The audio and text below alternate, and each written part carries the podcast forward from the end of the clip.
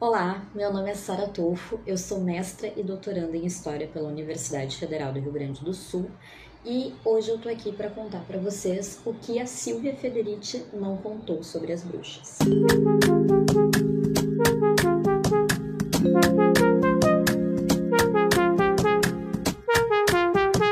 Então, a minha dissertação de mestrado, ela foi sobre estereótipos relacionados a mulheres praticantes de magia na Roma antiga. Ou seja, no final da República, início do Primeiro Império, do imperador Augusto.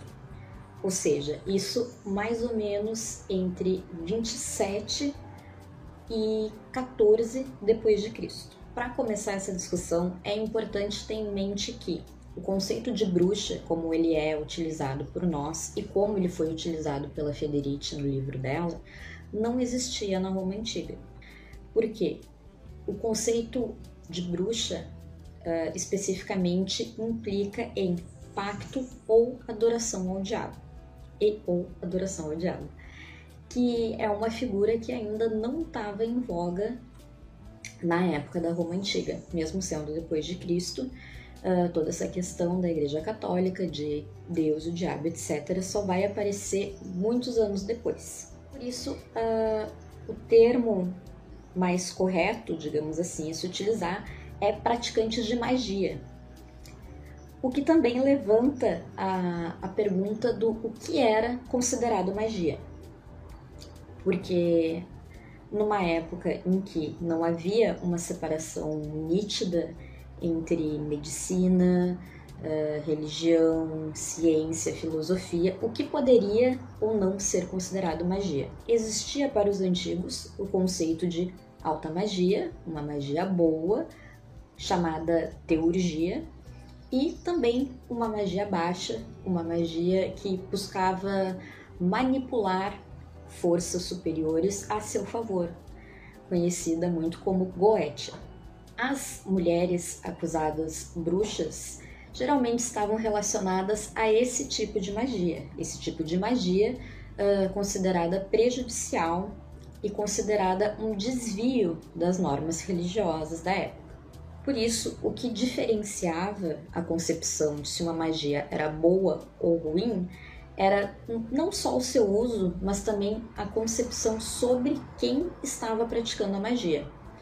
No caso de algumas mulheres, no caso de mulheres em geral e de algumas mulheres mais especificamente falando, era-se considerado uma magia nociva. E aí que eu pergunto, quais mulheres eram essas? Também existia o termo saga, muito utilizado pelo poeta Cícero nas obras dele. Uh, o termo saga vai, vai derivar do, do mesmo radical de sagacidade. Então, ele era utilizado para mulheres mais velhas que tinham esse tipo de, de conhecimento e também de malícia, da sagacidade. Uh, algumas das bruxas, bruxas mais famosas da literatura latina, como a Canídia, por exemplo, do poeta Horácio, foi uh, denominada saga outras figuras que apareceram também na literatura que se parecem muito com essas descritas pela Federici, são, por exemplo, a, a bruxa Ericto, do poeta Lucano. Essa bruxa, ela, além de ser uma mulher mais velha, ela era também uma estrangeira, vinda da Tessália, uh, o Oriente, na época, representava o total oposto aos valores civilizatórios romanos, todas as mulheres estrangeiras eram vistas com muita suspeita e o Oriente era tido como o local de nascimento das mulheres praticantes de magia. Então, a Ericto é uma personagem, uma personagem que aparece praticando barbaridades do tipo abortos. Ela arranca um feto de dentro da barriga da mãe, o que coaduna muito com essa ideia da, da Federici de que uh, as mulheres, os estereótipos das mulheres acusadas eram as que não tinham nenhum tipo de respeito pela fertilidade, pela maternidade.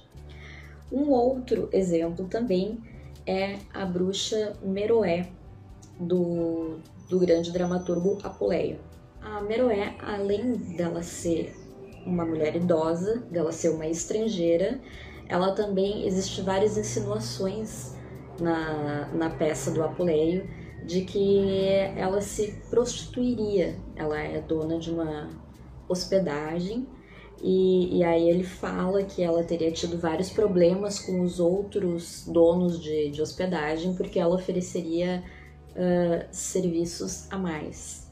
Todas essas questões uh, aparecem muito latentes antes de todo uh, um maquinário capitalista estar operando. E na verdade, essa questão de investidas sexuais feitas por mulheres mais velhas foi uma questão que dominou muito uh, o imaginário dessa época de Augusto, que era algo extremamente mal visto, porque a época de Augusto foi uma época de uma nova moralização e uma época de uma campanha muito forte de que as mulheres fossem mães e gerassem os novos cidadãos romanos. Então, uma mulher que não estivesse em idade fértil e que manifestasse um forte desejo sexual era extremamente mal visto e deslocado, porque, afinal de contas, se uma mulher não podia mais reproduzir, não tinha por que ela estar tão interessada em sexo.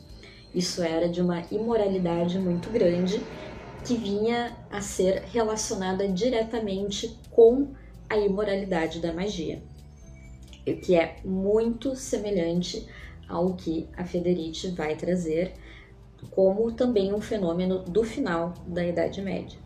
É importante ressaltar que, apesar de todos esses uh, estereótipos já estarem presentes na antiguidade, não se gerou uma perseguição uh, às mulheres como veio acontecer na Inquisição. Uh, de fato, as mulheres levadas a julgamento na antiguidade por crimes de magia foram números muito pequenos, na verdade, inclusive homens eram mais levados a tribunais e não houve nenhum tipo de prática persecutória que dizimasse a vida de mulheres, uh, como veio a ocorrer na Inquisição. Então, mesmo sendo muito semelhantes essas questões das acusações, das suspeitas e dos estereótipos, o que possibilitou que se gerasse algo da, da magnitude e da potência da Inquisição é algo que realmente foi específico do final da Idade Média e início da Idade Moderna. E é isso que, que é o grande uh, mérito da, da Silvia Federici de examinar.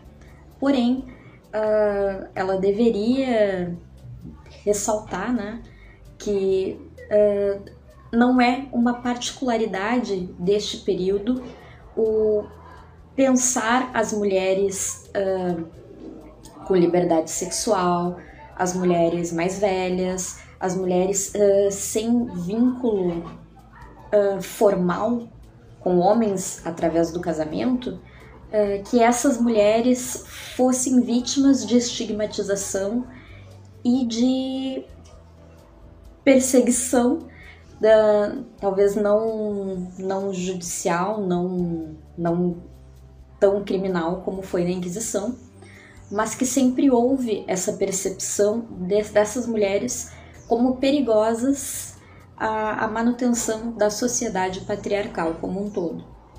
Então, gosto muito da, da Silvia Federici. Se ela acabar vendo esse vídeo, né, que eu espero que sim, um, um beijo, né, de forma alguma, estou, estou desclassificando o trabalho dela, mas é isso aí, faltou essa atençãozinha para esse, esse olhar voltado para a antiguidade. Então, é isso. Não se esqueçam de se inscrever aqui no canal Historiar-se e muito obrigada a todos que assistiram.